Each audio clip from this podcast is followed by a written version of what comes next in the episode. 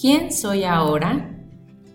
Dime por favor que no soy la única que se acostumbró a pasar todo el día cumpliendo pendientes y trabajando muchísimo para sentirse que valía. Te cuento un poco de mí y me encantará saber si vibras con ello. Cuando tenía 45 días de nacida, mi mamá me llevó a la guardería porque tenía que regresar a trabajar después de un permiso de maternidad. Si consideras que ella hizo lo correcto o no, ese no es el tema de esta reflexión, sino cómo siento que desde ese entonces es que presencié, tal vez no conscientemente, la necesidad de andar a las carreras.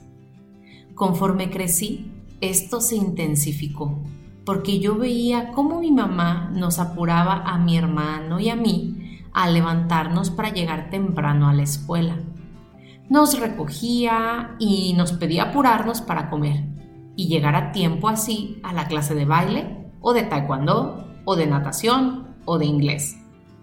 Regresábamos por la tarde-noche y había que hacer tarea rápido para ir a dormir temprano. Me di cuenta que las mamás de mis compañeros y amigos actuaban igual. ¡Wow! Yo amo las rutinas y sé que todo ser humano las necesita en su vida, pero ¿De dónde viene la necesidad de meterle prisa a todo? Al empezar a trabajar agarré un ritmo similar, es decir, todo el tiempo ocupado. Me levantaba a 5 de la mañana, trabajaba de 7 a 2 en una escuela y luego corría a la otra para dar clases de 3 a 8 de la noche. Me la pasaba los fines de semana calificando o planeando. Cuando decidí dejar de trabajar tanto en un empleo, me saturé de todas formas con temas de mi emprendimiento. Que si tengo que hacer ilustraciones para redes, que si hay que grabar el episodio de Hasta la Dieta Baby, que si no he subido video a YouTube esta semana, que hay que programar a mis clientes para tener sus sesiones quincenales, que hay que hacer las ventas, en fin, todo el tiempo ocupado. Lo más interesante es que recuerdo cómo mis amigas o conocidas me admiraban por tanto que hacía, porque tenía muy poco tiempo para divertirme y porque siempre estaba ocupada. Y yo me sentía orgullosa, pues para mí era sinónimo de que sí la estaba armando en la vida, según esto. ¿Tú también te has etiquetado en algún momento como exitosa, fregona, por tanto que haces? ¿O has etiquetado en algún momento a alguna amiga porque ella produce tanto que es de admirarse?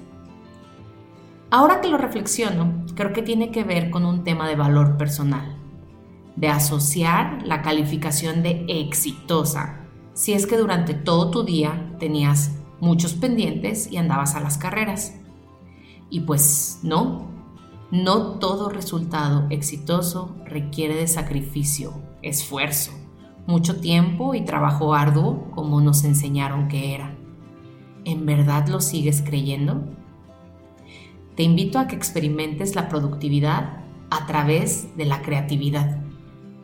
Esta creatividad puede venir de 10 minutos meditando, de colorear mandalas de vez en cuando, de tomarte un café admirando a los pajaritos por la mañana, de tomar una siesta por la tarde cuando sientes que tu energía está muy baja y necesitas recargarte.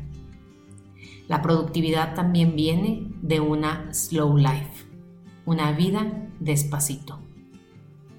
Ahora siento que soy más productiva haciendo una cosa a la vez y sin correr, que intentando cumplir todos y cada uno de mis pendientes del día. Soy más productiva cuando siento dentro de mí amor, compasión y cuando me hago un pedicure o me voy por un masaje. Lo que vales no depende de qué tan productiva eres, de los resultados de tu trabajo o de cuánto esfuerzo le metiste al día. Por existir, tú ya vales. Hoy para mí, ser productiva es cumplirme en lo que dije que haría, incluyendo mis momentos de cuidado personal y mi descanso. Espero tú también estés redefiniendo tus estándares de, productividad y enfocándote en que cada actividad que hagas te nutra y literal te llene el corazón. Por cierto, llegaste hasta aquí y eso significa que encajaste con la frecuencia de este podcast.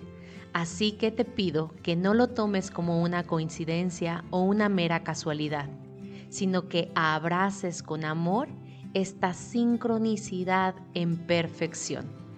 Y si tu corazón así lo desea, compartas este y otros episodios con más personas para elevar así la frecuencia del mundo entero. Y si quieres tener conversaciones más profundas con tu servidora, puedes dejarme un mensaje directo en mi Instagram y con gusto platicamos. Gracias, gracias, gracias.